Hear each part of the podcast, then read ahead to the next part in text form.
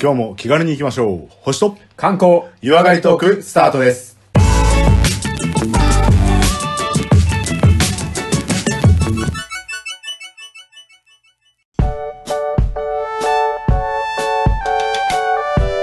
はい、それでは次は第88回の第2部。観光のお話ですけども、レオさん今日はどこに連れてっていただけますでしょうかはい、ありがとうございます。えー、今回ご紹介しますのはですね、はい、えっ、と、えー埼玉県ってことなんです。埼玉。はおーほーほー埼玉わかりますね。埼玉わかります。はい。埼玉はね、まあ正直あんまり観光地の印象強くないんですけど、はいはいはいはい。まあ埼玉のひょっとしたら観光地のね、エースかもしれないですね。えうー、ん埼玉県うん。川越市。川越でございます。ほー、川越市。はい。うんうん名前聞いたことありますかありますね。訪れたことは、あれ、でも俺観光じゃなく仕事で行ったかもしれない。あ、さすが。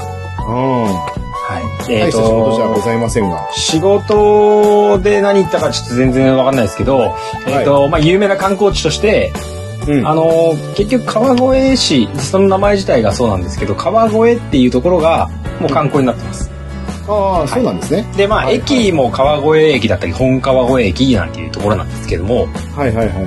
あの、結構埼玉は、あのーまあ、ベッドタウンでもあります。東京からのね、近いところもありますんで、はい。大宮とか、うんうんうんまあ、大宮っていうか、今埼玉市なんですよね。はあはあ埼玉市とか川口市とかに続く、かなりこう大きな町でありながらですね、はいはいはこの埼玉で、まあ唯一かもしれないですけど、あの歴史がしっかりとね、文化が残された観光地なんですよ。い。ほー、ほー、ほー。うん。おーその、でうんうん。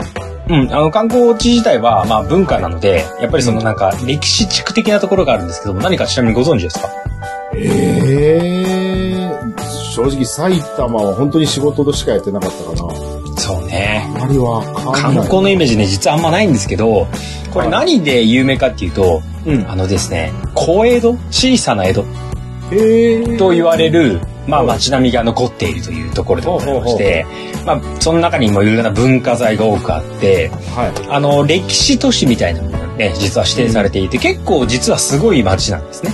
ああ、そうなんだ。でまあ、観光園大使としては、まあ、ちょっと埼玉ってねどうしてもね観光のイメージバーンとあんま来ないんですけど、まあ、ちょっと頑張れ埼玉とはいいう意味でね応援したい観光地でありますので今回は川越の街をご紹介したいと思います。はい。はいお願いします。で、まあ、先ほどお話ししたように、川越っていう町の、あの名前、駅の名前自体がもうこの観光地ではあるんですけども、うんあの結構大きな町ですごい栄えてますし、人口も多いですし、なんかこう、人通りも多いです。ほうほうほう。はい。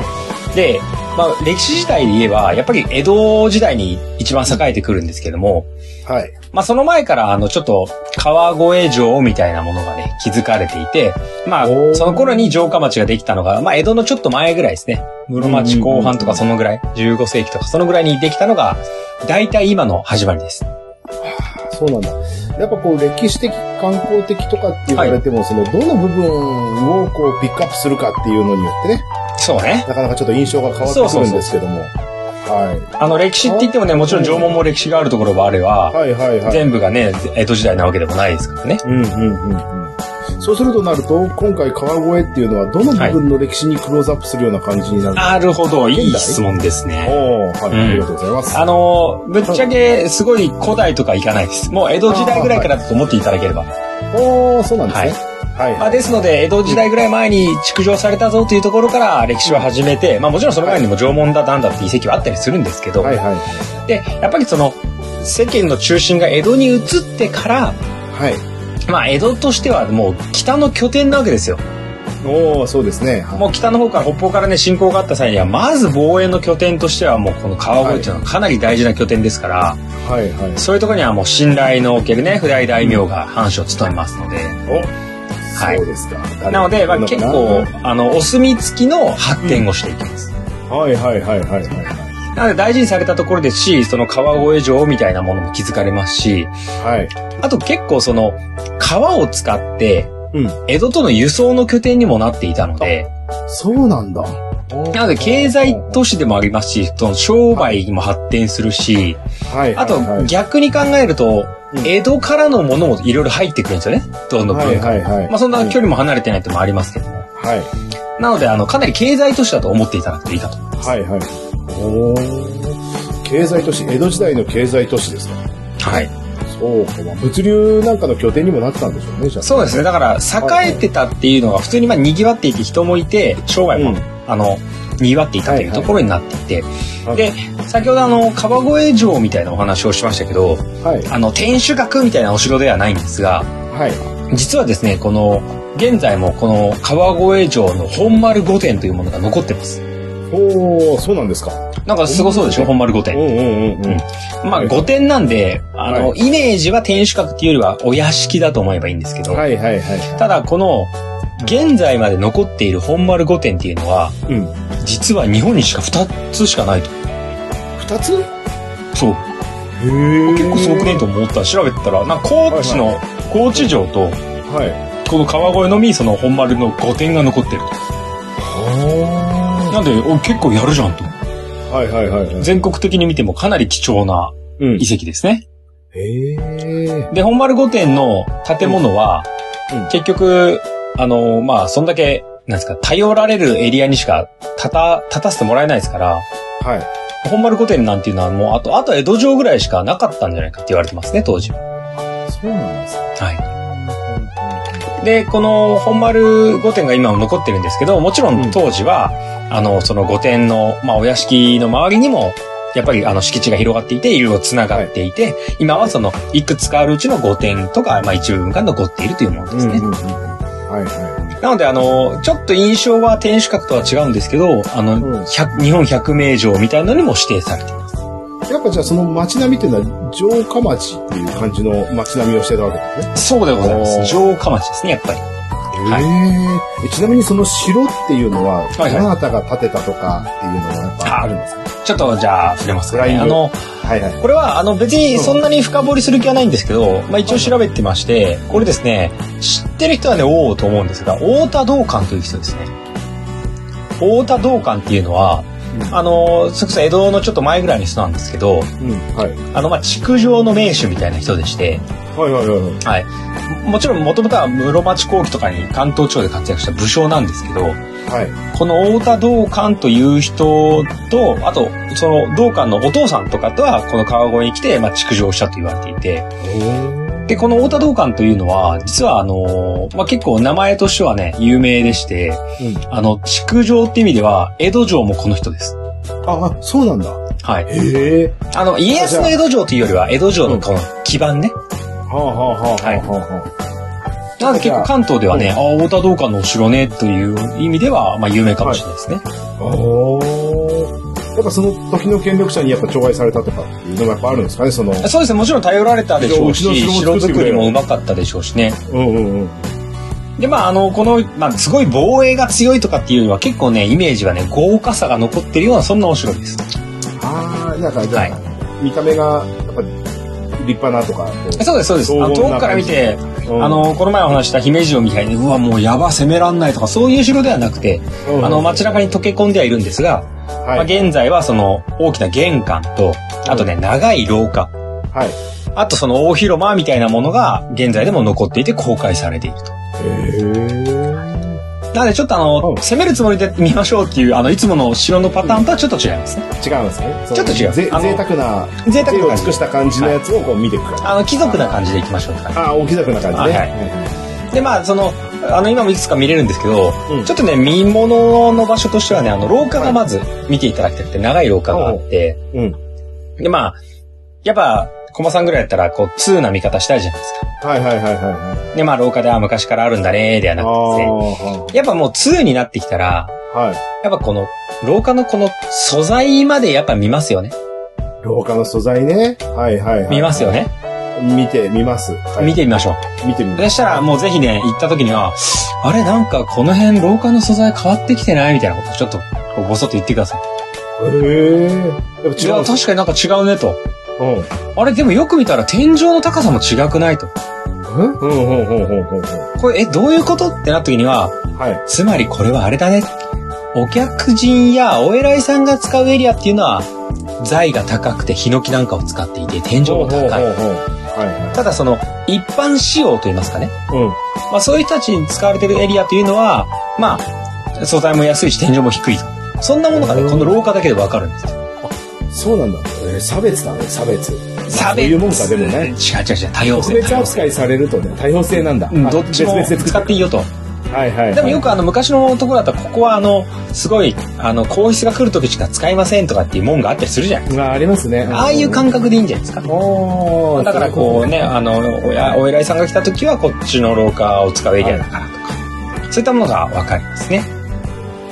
ね。なのでまあ、御殿ですから、まあそういうふうにこう、来賓ね、人をもてなすような時にも使われていましたし、ああ、なんか税がつつ尽くされてるような。でまあちょっとね、まあ、あんま絢爛豪華って感じじゃないですけど、まあ確かにいい作りしてるなっていうものが残ってます。で、結局これあのー今も残っているので、ずっとその江戸時代から残ってるんですけど、ただやっぱりその廃藩置県とかのね、あの明治でも、はいはいはあの何々藩っていうの終わりですっていう時には、はやっぱりその川越県みたいなのが当時置かれるんですけど、いはいはいはい。その時にはこうやっぱりそのこの辺りのこう視聴者として使われたりですとか、うんあのこう昔の建物を今ではこういうふうに使ってますってこうよくあるあるなんですあけりど。ますね。あのーはい、昔お城のねなんかどっかだったのが今は運動場になってますっていうのがあるんですけども、であのそのように使われていたので、うんあの建物は残ってますおーそうなんでまあただ歴史。もももちろん残っているはい。でもう一個はねあの大広間があるんですよはい。でこれ大広間なのでこれ畳36畳ぐらいって書いてありましたけどおーまあ、まさにこう、おもてなしとかね、あの、はいはいはお客さんが来て、こう、上司がこう、面会というかね、するようい。なはいはいはい。よく、時ワンシーンでありそうだよね。そうそうそう。あの、ちょっっとこちらでお待ちくださいみたいなところで、こうなんか、あ、すげえでかい部屋だよみたいなところがあるんですけど、そういったところも今も残っていて、で、中も入れるんですが、これちょっと一個、ここでクエスチョンです。はい。はい。えっ、と、その大広間、まあいろいろ昔からあるので、あ、これ昔の名残だねみたいなものがあるんですけど、天井に、なんかね、黒い丸いこう、すちょっと汚れみたいな跡がたくさん残ってるんですよ。うん。うん。こちらははい。何の跡でしょうかこれマジ当てたらすごいですよ。えー、天井に黒い汚丸いれ跡は。丸い、ね丸いんですか丸いですね。丸い。うん。うん。多分、はい。屋根裏部屋にお、いる忍者をおう火炙りにしてみ た。全然意味がな不正解。い。やっぱりね。うんあのね、はいはい。全然当たらないし、俺もこれ見た時にマジでって思ったから問題に出したんですけど、はいはいはいはい。これ、さっきちょっと言ったみたいに、あの、建物自体は、その後庁舎にして使われたとかいろいろあったじゃないですかはいはいはいはで、この広い大広は、い。うん。うん。実は、あの、昭和の初期ですけども、は。これあの、武徳殿って読むのかないあの、武道場として使われたりですとか、はいはいはい。まあだから体育館的な扱いですよ。うんうんうん。とか、あとは戦後はですね、当時のこう、き中学校の屋内運動場になったりしてるんですよ。えー、うんうんうん。だから体育館というか体育室というか室内運動場ですね。まはいはいはいはい。あなので正解は、バレーボールの後です。当たんねえよ、そんな。 あ、もう絶対城の作ってる時点でもう城の時代行っちゃうし。いや、もう、そう。なんですかもう、よりによってバレエなのバスケじゃないので、バスケはほら。ドッジボールでもないのてていうか、その天井でバレエやんだよって俺は思ったけど。いや、思う思う。天井サーブになっちゃうじゃん、そんな こと。それよくそなんいよな。すごいのっていうほど天井高くないんですけほうほうほうほうど。まあ、だから運動してたんじゃないですか。へえ、そういうことね。ででも、まそあ、れが確かによく見るとね、あの、バレーボールっぽいみたいな跡が。はあはあはで、ああ、当時やっちゃってたんだろうなと。まあ、戦後すぐぐらいなんで、確かにまあね、おあの、おじいちゃんおばあちゃんぐらいは確かに使ってたよって人もいるかもしれないですけど、あ。うんただ僕が思ったのはこのバレーボールの後がすごいんじゃなくてこの百名城とかいろいろこう指定されている貴重なあの史跡なのにもかかわらずうんうん。えそんな城あるうん。いやいや、まあ確かにね。えでも、そういうさ、ものって、時代とともに価値が増すみたいな感じだから、そう戦ね後当時はあんまりってなってたんじゃないの意外と。そうそうそうだから今もちょっと微妙じゃないですかうん。あまあまあまあ、確かに。今もまだね、あの、70年とかだから、まあ確かに微妙なんだけど、はいはだい。けど、え、そんな5点あるって思ったら、ちょっとね、これ面白かったんでお、うぜひ、あの、訪問したらですね、ツーブラなくてもいいけど、上見ていただいて、はうわ、マジでバレーボールだよっていうのを見ていただく。い。あの模様とかあんのかなボールの。下手したら、あ、これは俺がつけたよっていう人ね、今まで生きてるかもしれないですけああ、確かにね。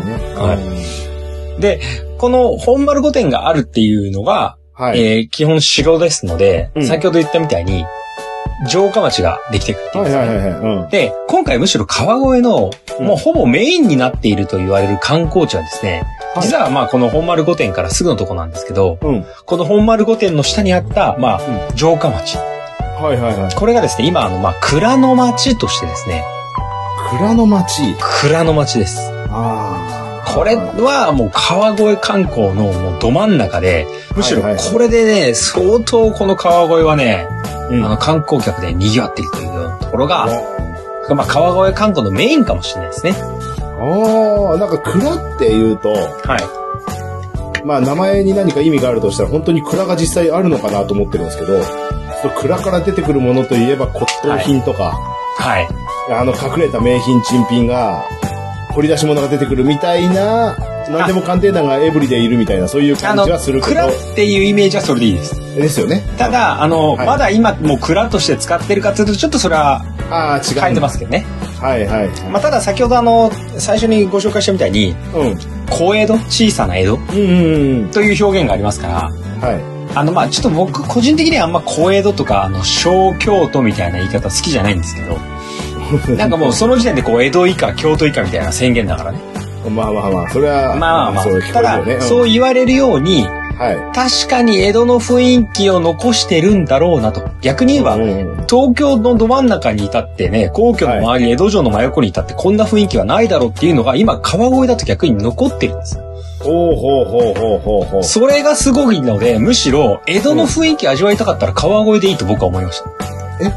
何それえっ、と、日光江戸村的なああ、感もうノンノンノンですじ。ね。ノンノンンノンノンノンノンです。違うのもちろんあれもそういう風に見せるように作り込まれてますけど、はいはいはいはい。その、江戸の雰囲気ってこうだったんだろうなっていう、その蔵が、うんふわーっと今も連なっていて、はい。そして昔からあるものも多くあって、はい。もう本当にね、ああ、こういう世界ねって、もう本当に、ああ、全然侍歩いててくださいっていう世界なんですよ。そうなんだ。はい。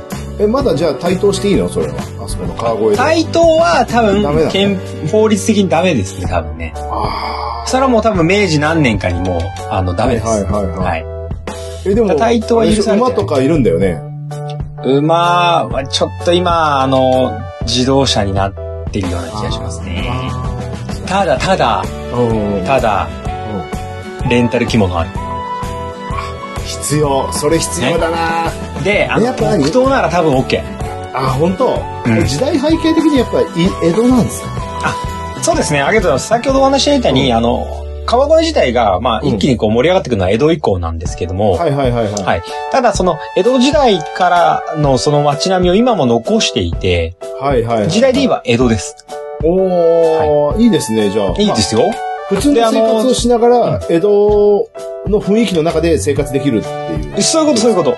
もちろん、あの、電気も通ってるし、道路もあるんだけど、コンビニとかはどうなってるのコンビニもあると思うけど、ど。うん。まああ、ただいきなり、あの、ドドンってなんか、キラッキラなネオンでとかはないと思う。あ。で、あの、かなりここもね、あの、景観的な多分ね、ルールが相当ありますので、それいいね。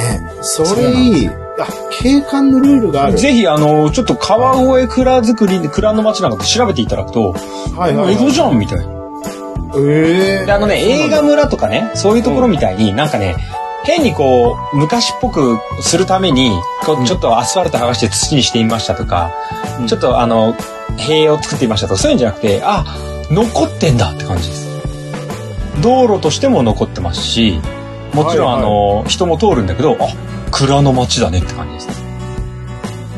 あー、すげえ。あご覧いただきこますんね。な綺麗な瓦屋ね、東北じゃ見ない。ありがとうございます。そうなんですよ。あのね、瓦屋根なんすごいで、うんまさに、昔で言えば全部、あの、木の板だったりとか、いろいろ江戸時代から、あの、建物は変化するんですけど、うん。これ、蔵だけを残してきたんですよ。ええそうなんだ。これはね、あのーやっぱり、この400メートルぐらい、だいたい蔵の作りがブワーっと並んでるんですけど、うん。当時、先ほどお話ししたみたいに、あのーこのエリアで採れた農産物とかを江戸で運ん、江戸に運んだってお話ししたじゃないですか。はいはいはいはなので、まあ、やっぱり蔵とか、その商人たちが、あのーうんまさにこう、ほ保管するようにね、蔵がたくさんできたんですけど、い。うんうん。で、その蔵を作る際にも江戸からの文化とかも入ってきて、どんどん江戸風になっていくわけですよ。はいはいはいはで、町も繁盛していきました。い。うん。でただ、これ明治に入って、まあ、え明治以外もたくさんあるんですけど、うん何度も火災に見舞われるんですよ。ああ、やっぱ江戸時代ってね保存地だもんね。そうそう。江戸時代は、まあ、火災ってのは本当に悩まされるんですけど、あーただやっぱりこ小江戸の花なわけですね。そうです、そうです。小江戸でも花なんですけど、たああ、だ、蔵だけは残っていくんですよ。なんででしょう。あ蔵は、どうですかあの、映像見てもそうだと思うんですけど、漆喰を塗られていて、おー瓦を使ってい。て、はいはい瓦使っていて。ね、その、土まあ、壁だからまあ燃木造の長屋じゃえにないですくいよかねな。そうなんであ、でも。だから蔵っていうものはもともと何のためかっていうと、うん。うん。中にある財を守るためじゃないですか。はいはいはいはそれって、その自然災害からは、まあもちろん火事も含めてですけどねい。。そういうことね。もう丈夫な作りをしてるんだ。そうなんでますよ。あ、住み心地じゃないからね。そうです、そうです。だからあもちろんお金もかかるし、あ。うん。ね。その、簡単には、さすがにね、あの、火消しが来ても簡単にぶっ壊せないかもしれないですけど、はいはいはい。だから例えば明治に入っても、あの、大火、大大火事がこのエリアであるんですけうんど、中心街ほとんど焼けるんですけど、はい。あれっていうか蔵だけやっぱ残ってるよねと。うんまあ、財を守ってるんだ、それだけ財を守ってるよねと。すごいな。なので、え、っていうかこれ、蔵にしてった方がいいんじゃないと。ほうほうほうほう。なので、あの、蔵を主に作って残していくようになるんですよね。へえ。でもこれ人住めるところはないんですかあの、この街並みの中にももちろん商店もありますし、人が住んでる人もいます。ほうほうほうほうはい。まあ、蔵に直接2階になんかどういう風に住んでるかとかわかんないですけども、うんうんうん。あの、ただ単にその見せるだけの小屋ではなくて、ちゃんと商店がずーっと連なってるんですよ。商店もさ、なんか懐かしい感じでいいね。でしょこう軒下がアーケードみたいな感じになってるところがいい。はだからね、ずこっと繋こがのってるじゃんね、こ軒下がう、街並みがね、楽しいんですよ。あはあはあ、確かにね。これあの、過去にもね、あの、なんか、倉敷とかさ、あはいはいはいの、小樽とかさ、こう、ぜひうろうろしてくださいねっていうエリアあるって言ったじゃないですか。はいはいはい。ここはね、本当になんか、ああ、江戸とかっていう雰囲気こんなあったんだろうなって思いながら、本当にね、うろうろできる。でもこれ正直、この着物レンタルしていかなきゃ嘘だよねって感じするいね。やいや、そうなんですよ。街ぶらは着物で行こうよ、みたいそうそう、着物とかね、まああのうん、あの、ジンベエでもいいですし、な。うんなんかちょっとこう、ね、そういう雰囲気出していきたいですよね。うん。浸りたい、浸りたい。してあげたいですよね。で、あの、これはあの、本当に400メートルぐらい、こう、蔵造りの街並みが並んで、はで、これあの昔からもね、あの、小京都と言われるね、京都みたいな街並みっていうのはまあ結構いろいろあるんだけど、い。はまあ小江戸って言われるのはこの川越だけだよねって言われてるぐらいね、やっぱこう注目されてます、当時から。い。いやー、そうなんだ。いいね。ここで商売してる人もちょっと粋であってほしいね。いやはいはいはいなんえ、粋粋なんですよ。うわ粋なんですそうか。そう、これさっきお話ししたみたいに、明治になって、うん。ね、やっぱその蔵燃えないねとかって、やっぱやっぱ防火対策レベルが上がってきますし、明治なんで海外のね、技は術いはいはいどんどん入ってきますよ。うんうんうん。で、例えば海外でも、じゃあ、レンガ作りっていうのがあるわけですよありますね。うんうん。でまあその頃はねレンガ作りとかあの赤レンガとかいろいろ出てくるわけですけどはい。レンガももちろん燃えないんですようんうんうん。だけどいや蔵じゃねっつってレンガはもちろん使うとこは使うんですけど蔵という選択肢を取ってきたんですよあーでも日本風だから撮ってほしいよね日本風にしてで統一感を持たせていってこの統一感っていうのがいい。街のさ、やっぱドレスコードというか、なんていうんだっけ、あの、ルールう。そうねドレスコードいねやこれは必要というか。いやほんとそうなんです綺麗よねにしてるよね。規制入れてもいいぐらいだよねうん。だから多分その着物で歩いたらねこれとかっていうサービスしてるところもあるかもしれないですしはいはいはいはまあ、ぜひね、これからの夏なんてね、ちょっとうちわでもね、先生をパタパタさせながら歩いていただいて、い。いいねで、まあ、この結局、蔵造りの街を盛り上げていこうと言って、まあ、方向性が定まっていってて、うん。それで、まあ、この街はどんどん発展していくんですが、まあ、その、まあ、レンガを使いつつも、まあ、表向きはやっぱり蔵にしておこうよとか。はいはいで。あとはね、よく見ていただくと、うんあの、電線も地中化されてるんですよ。あ、空す、綺麗。うん。でしょ干渉これに、もうバンバン電線、電子柱やっちゃダメなんですよ。う。ダメですね。それ、えそれ江戸なんってなるでしそうそうそうですね。ああ、確かに。ょ。だからこれも、どんどん進化させていく上で、景観とか、うん。ね、利便性だけじゃなくて雰囲気とか、そういうのも作られていった結構ね、エリアとしての完成度がすごい高いです。高いね、これ。確かに。ちょっとあの調べていただいてるついでに、川越スタバで調べてもらっていいですかこれやっぱね、人がいるところにはね、スタバが出るわけですよ。嘘だろ、このスタ バ。嘘でしょどうすか、これ。いや、これ入るわ。入るよね。これ入る。 このスタバね、庭園付きらしいですよ。マジではい。なので、これはこあのススターバックスも、茶屋だよね。そう、もうなん茶屋か、あの、ちょっとややってるかいって行きたくないでしょ。いや行きたくなる、行きたこくなる。のスタバだとさ、ちょっとさ、なんか野立てセットに団子出てきそうでしょ何この、出てきそうですよ。でしょあのこ、こスタバもちゃんとこのエリアの魅力を分かってるんで、うん。スタバもそっちに寄せてくるんですよ。いや、これは、粋だね。粋だね粋。あそうなんですよ。ここにはね、やっぱりね、小江戸と言われるだけあってね、粋が残ってるんですよ。う。いやー、いいわ、これ。いいでしょう。で、まあ、ブラブラとしながら歩いて、ね、買う、うんまあ、ちょっと食べ歩きとかして、はいはいはいはい。でね、本当にあのー食べ歩きとか、まあ、ちょっと寄り道とかいろいろしながら、うんで、あのね、中にはね、こう、菓屋横丁って和菓子とかを売ってるような、こう、一角だったりはいとはいはいか、うんあとちょっと、本当にね同じエリアで、あの、今度大正ロマン通りみたいなのがあって、こう、ちょっと、あ、うんこの辺が石造りの大正だねみたいなエリアがあったりするんですよ。はいはいはいはい。あと、そういったところも、こう、あ、雰囲気ちょっと変わってきたねとかっていうのをね、本当うろうろしてほしい。これはちょっと過去、もうこの辺なんかもうハイカラさんいてほしい よね。あ、いてほしい、いてほしい。で、あの、前の車輪だけでかくねっていうチャリなら乗っててもいいよね。いや、いい、いいですね。ねそれだったら大丈夫です。あの、後輪ちっちゃいけど前おかしくねみたいなチャはリいとか。はいはいはい。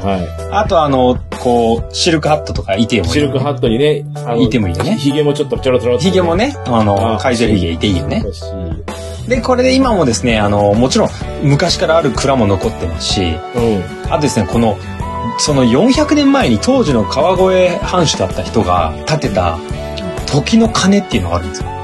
時の鐘。もう名前がもうなんかグッとくる感じだけど、はまあこれまあ、あの時を鳴らす鐘なんですけど、い。うん。これもあの度重なる火災でね、あの、建て替えられたりするんですけども、はい現在も明治時代に再建された4代目が残っていて、はいはいはでい。一部分は江戸時代のままだったりしますので、うで、この、あの、まあ、鐘の灯籠みたいな感じですね。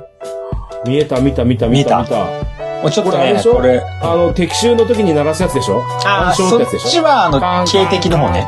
違う、違うのこれ。じゃなくて、これはね、うん俺何の鐘って言いました時の鐘時の鐘でしょあ敵の鐘じゃいないでしょああ、そうだそうだそうだ。だかだからら、あれだ、牛の国とか、根の国とかにあそうですそうですそうです。これ今ですと、うん1日4回、6時、12時、15時、18時。ほうほうほう。なりますからほうほうあそうなんだ。はい。あの、敵襲じゃないですから焦らないでください。あ、はで、でも鐘の音なんでしょあの、カーン。鐘の音ですカーンってやつ。おーい。で、あの、昔はもちろん、あの、鐘付きの、こう、人がいたんですけど、あの、お寺のとか神社のあの、鐘あ、そうですね。あのゴーね、ンってやつ多分ね、ゴーンっていうよりもう少しイメージ、こう、あの、高い感じかな。あーはーは。はいい。チャイム以下、あの、ゴーンの鐘以上みたいな感じかな。ほうほうほうほうほうほで、まあ、今は機械仕掛けですよね。こう、ちゃんとなりますから。うでもあれですね、いいですね、こう、シンボルというそうか。シンボルだし街並みに非常にランドマークだしねこう映えるんですね。そうそうそう。で、これだけでももうすでに明治時代からあるものです。ん。これ電子柱ないのがやっぱ意味があるい。や、ほんといいんですよ。街灯もなんかガス灯みたいなさ、昔で言うと。そうね。こういうところがこだわり、こだわりがある街っていうのはやっそうなんですよ。ぱかっこいいやっぱりね、あの、行きっていうのは、うん便利さだけじゃなくて、ちょっとね、こう、我慢もしつつの美しさなんですよね。うんうんうんうん。ですからもう、あの、まあ、まさに、これなんかで言えば、もうどんどん発展とか便利さだけを求めていけば、はいはいはい。あのーもう、ここなんて本当に東京から1時間かからないぐらいで行けますから、はいはいはいはい。もうベッドタウンとして土地の価値は相当ありますから、もうマンションでもだってバンバンバンバン売っていけばいいんですよ。いやー、ねマンション建てちゃうのこのエリアに。だから、それが、うん。はあの、損得だけで考えた場合です。あはあはだけど、ね、損して得取れみたいな話ありますけどあ、はあ。うん。いやいや、マンションじゃないんだと。違うね。でここもあの火災が起こったりですとかねそれこそ時代が変わっていやいやもう蔵造りって言ったってさとかさ、いやいや東京から人溢れてんだからマンション建てた方法が儲かるんでしょとかいろいろ注目度もあったりするんですけど、うんですけどその昭和ぐらいのねこうバブリーな時とかにいやいやマンションとかじゃなくて俺らはこの蔵の街並みを残していこうぜとまあ大体、生きの人のこの頑固さっていう、このね、いい。そうねうん。そうだから当時は頑固だったかもしれないし反対意見もあったと思いますけど、はいはいはいエリアがしっかりと協議をしてうん。そしてまあね反対もあったりとかこういろいろ説得とかをしたりしてでエリアを保存していこうよ、ね、蔵の町として進化させていこうよっていう決意があったんですよ。いやー、現金市場主義から離れていく感じが大好き。そうね金じゃねえんだ。そうなんですよ。でそこのの町思いに住みがたいだろうむしろ今うん。一周して、はいいやここのエリア粋だよねってなってるわけですよ。いや素晴らしい。なので、ここの、まあ、あの、まさに川越に住んでる人もそうでしょうし、埼玉県民としても、うんいやいや、俺らのあの川越の行きの街を見てよと。はいはいはいはい。ね、明治以降に入ってからも、いろんな近代的なね、まあ、誘惑というか、ね、あの、きっかけもあったでしょうけど、はいいやいや、全部レンガはダメでしょとか、いやいや、うん電線はちょっとダメでしょとか、はいはいはい。そういったお金と手間をかけつつも、うん。で、かといって、電気を落とさないわけにいかないですからね。はいはいはいはまあ不便さがあったら一つ住まなくなっちゃいますからい。そ、うですね。ですかうんら、近代の文化を取り入れつつも、日本の伝統的な、こう、耐火建築、火の建築はいはいはいはい。とか、あの、こう、蔵造りとかをしながら再建を信じてずっと現代まで残してきたっていうのがこの川越でございます。いや、これやっぱ、さすが小江戸って言っても、うんやっぱ今の現代の江戸以上のい粋さは残ってる感じがする。や、そうなんですよ。いや、東京にはあるんですかこういう場所。いやだ東京にはね、こんな規模はないっすよ。から東京は、まあ言い方悪いけども、金取っちゃったんだね。まあ、東京はそうなんですよ。だから結局、歴史を捨ててしまうような。そうね。あの、まあ、江戸から東京になっているので、もちろん、はいはいはいあの、そういう政治の中枢でもありますし、ま全部が全部我慢し続けてもダメなんですけど、うん。だから中にはありますよ、このエリアとかここは残ってるよねと。はいはいはい。ただ、ここまでエリアとして規模で残してるっていうのは、うん。はいなかなかね、東京都心ではむしろ逆に今では見られない。はいはいはなので、この守ってきた空間とか、その域とか我慢があったからこそ、い。うん。まあ、ね、マンションの家賃は取れなかったかもしれないけれども、はい。今では、ね、多くの人がここの観光地を訪れ、うんね、もちろん東京からも日帰りで行く人もいるでしょうデートで行くはい使う人もいるでしょう、ねいや、そそししてて外国人でしょ。いやそう外国人だってことですようんで東京からフラッと行ったら江戸の街があるらしいですもん彼らにとっちゃテーマパークみたいなもんですよはいはいはいはでここで着物着てセンスさして木刀買ってい。はいはいはいはい。団子食ってまんじゅう食ってそうだね。でこのエリアには訪れる人たちを楽しませる商店街を作っていくっていうことがむしろこの蔵造りの街並みには必要だし保存していくことなんだっていう姿勢が現在ではもう重要伝統的建造物群みたいなこう指定までされているそこまで来たというのがこの川越のこだわりでございます。いやー、これはちょっと一回行ってみないと、なかなか面白さが伝わってこないかもしれない。食法やっぱ人並みとか、ひ人のね、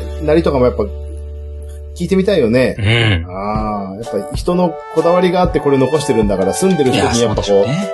触れて観光をさらに楽しみたいような気がします。いや昔からね店持って今何代目って人もいますからはいはいはい。ぜひね、あの、そんなお話をね、買い物ついでにしてみてもいいと思いますよ。おうおう随分古いですね、とか。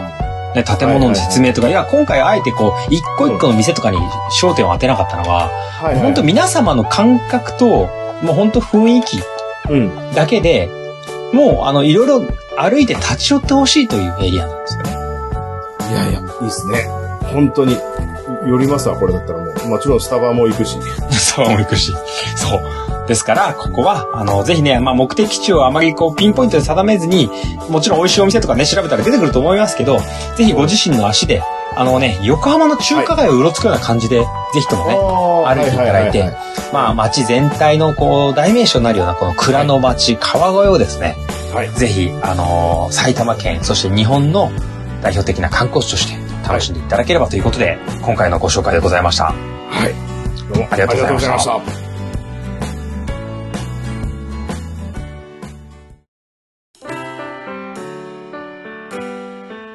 はい、それでは第88回収録お疲れ様でございました。ありがとうございました。お疲れ様です。いや、あの、コマさんにね、はい教えていただいて、ちょっと恥ずかしながら、星狩さんのファンには怒られちゃうかもしれないですけど、いやいや、ジェームス・ウェップ見ました。見ちゃいましたか。はい。ジェームス・ウェップ宇宙望遠鏡とハッブル宇宙望遠鏡、まあ比較とかで調べると出てくるんですけど、はいはい。なんかもういきなり白黒時代、白黒とは言わないけど、昭和のテレビから 8K になったみたいな、すごい鮮明さですね。はい。地デジが始まった頃ぐらいの、そうそうそやうっぱありますよね。もうなんか昔ゴーストがたくさん出てるアンテナで見てたから、サッカーがいつも22対22だったうちからしたらです ねこんなにもくっきり映るのかと、そうですよね。でも星がさ、もういろんな形がやっぱあるじゃないですか。銀河の形もしっかり見えるしそうそうそ。星自体の数も、ん光の点も全然増えてるし、うんそうそうでガスとか塵の輪郭も、輪郭ねはっきりクリアでしょで色合いもさもちろん見えるようにしてくれてるっていうのはあるんだろうけどはいはいはまあ純粋に綺麗だよね、い。そうですよ。なんかこう芸術的な要そ素うそうを芸術も絵だよ感ねじてしま う。うんラメ使いすぎっていうぐらいの絵だよね本当そうですよ。いやーなんかこの感動伝わってよかったねわ。これねあのむしろ見てなくてごめんなさいって話で、いやでもそれはしょうがないですよ。まだあの1ヶ月経ってませんから。い、やいや公開されてから。でも星間リスナーはねお前知ってるってみんななったと思いますよそうかなーいやいやぜひ見てほしいこれは。これはちょっと僕はね相変わらずこの番組を通してあの、はいコマさんに好奇心を焚きつけていただいたって感じですねいやそうやって言われるともうありがたいいやもう僕が何よりこの番組のファンでございますから はい嬉しいもう嬉しい。 相方の話のファンじゃないとねこんなの5年以上できないから、それは嬉しいですね。そうやって言っていただけるといや本当にありが5た周いあり年がたいなんでかすみん。な喜んでくれてるじゃないですかそうですよね。はい、で早速ですけども、はい5周年記念のメッセージもやっぱ届いていおりや、まして。めちゃめちゃ来てますね。ありがとうご私ざいもま一つす。ね、紹介したいんですけどあも。お願いできま大す丈夫かですじゃかはい。これはですね、あの、モーコさんからのコメントあラジオネーム、もうこさん。あん。ラジオりネーム、モーコがとうごさざんいます。いいでですすね。タイガね。ースファンっぽいね。はいうん湯上がりトーク、姫路城のエピソード楽しく拝聴しました。お相変わらず、レオさんの博識には驚嘆させられまあすり。がとうございます。恐縮です。うん。すごいですね。どこがヒットしたかわかりいまやせいんけや、どもう、も。あの、大、あの、自分で調べたら読んでるだけでございます。でお二人の話の中で、現存十二天使の言葉が何度も出てきました。ん。えーが、えー現存四五点のをご存知でしょうかと。で今日の話ってその現存4号点とかっていう話とちょっと絡んでるんですよ鋭いですね。いやあのね、現存はい12天守っていう天守と別に、うんね、今日この88回でお話しした川越に残る、そのはい5点本丸はい5点。はいはいはっていうのはね、実はね、現存4、5点なんて言われてるんですよ。い。そうなんですか。やっぱりはい含まれてるんですね。はい。ちょっと絡んできましたね。こそうですね、まあ、話このリクエストを見て、まあ、僕もちょっと川越を紹介しようと思ったんで、い、いとこ来るじゃない、もうこさんと思って聞いてましたね。いやー、もうこさん私の出身地知ってるんで、あ、そうなんですね。うんこの現存4号点には、あのー私の故郷であるね、静岡のは掛川城も含まれてるって言われるんですよお。いやー、この辺りちょっとね、興味があったので、いや、今日でもその関係でね、あのー、4号点の話もちょっと聞けたので嬉しかったい。いやー、そうですね。あの、現存何々とかね、あの、三大何々とかね、あの、ありますけど、そういったものもどんどん紹介しますし、あの、まあ、今回は、その、もうこさんのリクエストをね、あの、聞いて私が作ったわけじゃないんですが、あの、皆様からのリクエストとかメッセージはね、まあ本当に励みになって、ちょっと、私からもじゃあ一件、あの、はい。ヘビーリスナーさんからのメッセージ紹介しますね。いやー、あもう、りピがたいンでとす来ね。てるかもしれないですけども、はいはいはい。じゃあ、あの、5周年の応援メッセージ、私からも紹介させていただきます。えはい。ーはいラジオネーム。はい。ザンバトさん。あ、それ紹介する必要ありますあかあ、そうですね。あの、切れ味悪くてぶった切る系のね、ねいやいザンバやトさんですけども。いや、えー昔の話になるけど、あの、なぎなた風右書き、耳書きもらいましたから。ああ、は我々いはいはいはいはい。ですからね、こあのの、おザ土ン産バでトさんは、ね。まあ多分攻撃力はあると思うんだけど、まあかなりはね、いあの昔からファンでいてくれますので、はいはい。ちゃんとそうで5すね周。年のメッセージをいただいてますので、ちょっと紹介させていただきますけどい、や、ありがたいです。はい本当にありがたいですよ。えー、本冗当に談ですからね。コマさん、レオさ ん、星間配信5周年おめでとうございます。ありがとうございまえーこんす。なにも長い期間配信されていて、もう人生の一部なのではないでしょうか。でさて、おめでとうございますメールを作成している、ちょうど今日は七夕です。あ、七夕の日におーはね、いはいメールをいただいてたんですが、私の住んでいる地域はあいにくの曇り空ですが、織姫と貴公子は会えているのでしょうか意外にロマンチックな感じがねそうですね。はいうんうんうんで年に一度だけ会えるということで有名な織姫彦星ですが、はいあのまあ、非常にコスパがいいですねと、まあ、年一ぐらいのデートがちょうどいいっていうことか なわかんないですけどなんはい、ザンバトさんは割とバッサリ切る感じの人そうですねあーえコバさん、レオさんは年に一度だけでもいいから会いたい人などはいますかもしくは一生に一度でいいからあ会いたい人、会ってみたい人でも構いません。教えてくださいということですけど、ちなみに何かありますかえーいきなり聞かれてなかなか難しいですねいやちょっと思いつかないんでじゃあ、この、あのメッセージはそのうちお答えします。はい。で、ちなみにザンバトウさんはですね、昔なんか仲良くこう語り合った友人たちに会いたいですし、まあちょっとコロナがね、ありますけども、今年こそはまた友人たちあとー遊びたいと思ってますと。えー長くなりましたが、5周年本当におめでとうございます。来年また6周年おめでとうございますのメールを送ることができるよう心から祈っております。えー、コマさん、レオさん、リスナーの皆様もどうぞご自愛ください。ザンバトウさんいつもありがとうございます。ありがとうございます、はい割と丁寧に書かれちゃうと恐縮ですねいやいや、本当に、あの、はいヘビーリスナーで、かなり当初からね、あの、メッセージをいただいておりましたけども、あの、他にもまだまだメッセージたくさんいただいてますが、まあ、ちょっとね、はい全部目を通しておりますけれども、徐々にね、またご紹介させていただきたいと思いますので、まだまだ5周年メッセージに限らず、あの、皆様とのリクエストや応援メッセージ募集していきたいと思いますので、いぜひ、よろあしくお願いのします、ジェームス・ウェップの写真ね、見てるぞという方もね、メッセージ、リクエストをお届けください。ほんと綺麗だからはい。では、あの、メッセージの宛先、えーはいご案内させていただきます。えーは番組へのメッセージは、小文字で、KOMALEO、数字の15、ローマ字読みしますと、コマレオ15、アットマーク、gmail.com。また、ツイッターやフェイスブックを行っておりますので、ハッシュタグ、星と観光などで、えー検索していただいたり、えーつぶやいて、えー番組の感想などを、ぜひとも、えー投稿していただければと思います。えーメッセージリクエストいただいた方には番組特製のステッカーもご用意しております直接メールでねそうですねえー発送先などを送っていただければと思います、はい。あの今回メッセージ送られた方もちょっとね送付先わかんない方いらっしゃいますのでぜひそうですねこの。辺のメッセージもね、載せていただければと思いますので、よろしくおは願いしい、たまくす。さんあのメッセージいただいている方も初めての方もぜひあのよかったらねあの送らせていただきますのでメッセージと同時にあのステッカー希望などと書いていただけましたらいいかと思います、あの、そういえば、ベルギー届いたって言ってましたね。